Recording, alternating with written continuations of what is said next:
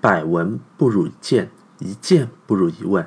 大家好，我是一轮，欢迎来到疑问句。上集的最后啊，提到说现在应该教什么？那在办公室里面，妈妈们共同关心的话题啊，就是辅导孩子写作业。俗话说，不辅导的时候是母慈子孝，一辅导起来就是山崩海啸。妈妈们都说啊，看到孩子写作业的时候，在那里磨磨唧唧，半天都写不完一页纸，就恨不得把作业都给撕了。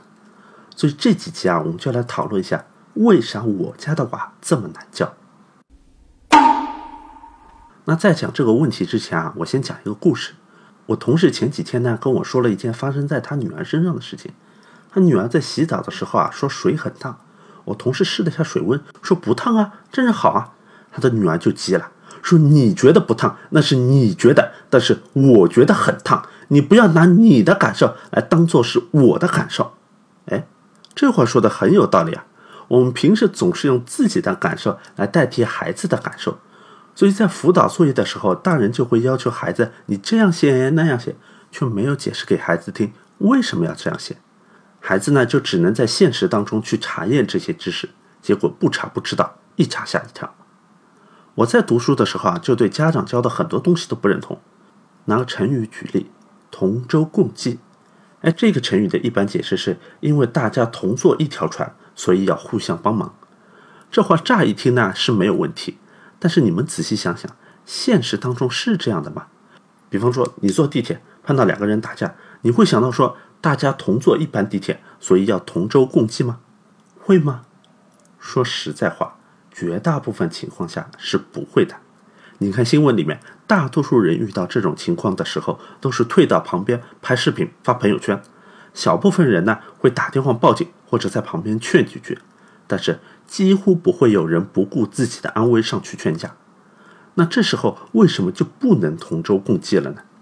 这里啊，我们就需要来看一下“同舟共济”这个成语的来源。“同舟共济”出自于《孙子兵法》。原文是这样的：“夫吴人与越人相恶也，当其同舟共济，遇风其相救也如左右手。”这个故事啊，是发生在春秋末期，吴越争霸。吴国和越国这两个国家一直都处于敌对状态，两个国家的人不管认识不认识，见了面就要打。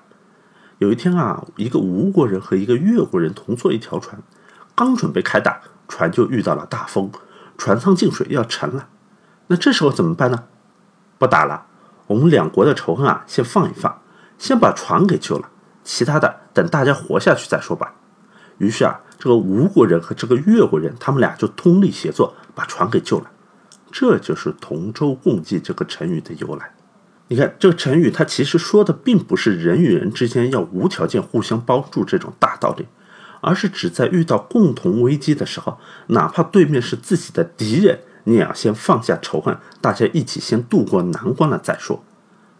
那在这个成语里边，孙子他高明的地方就是他考虑问题的一个角度，他不是在用一种事不关己的态度来说一通大道理，而是从一个有着七情六欲的普通人的角度出发来解释，在危难关头你考虑问题的一个优先次序。由于贴合实际，所以《孙子兵法》他写的就特别深入人心。哪怕是和我们的文化有着天差地别的美国人，都会把《孙子兵法》列到是西点军校的教材当中去。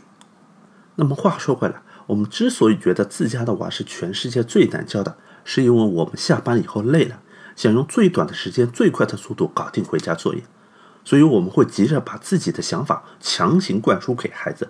而不是像孙子那样站在对方的角度来解释这个问题的本质。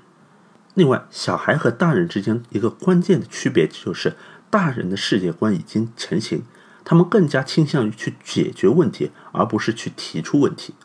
而小孩子正好处于人一生当中好奇心最强烈的时候，他最不能接受的就是大人强行告诉他你要这样干或者那样干。所以，我同事的孩子就会在家长说水不烫的时候脱口而出：“你觉得水不烫，那是你觉得，但是我觉得很烫。”更何况，很多时候啊，我们说的东西和刚才那个同舟共济的解释是一样的，它完全就是个大道理，经不起现实的检验。所以，不是孩子难教，而是我们没有弯下腰，站在孩子的立场上来告诉他们问题的本质是什么。好了，今天的节目就到这里了，下集我们会继续来讲为什么要给孩子讲问题的本质。那这集时间不长，但是内容啊都是我在做学生的时候内心真实的感受，所以在这里希望大家能够把这集发给有孩子的家长。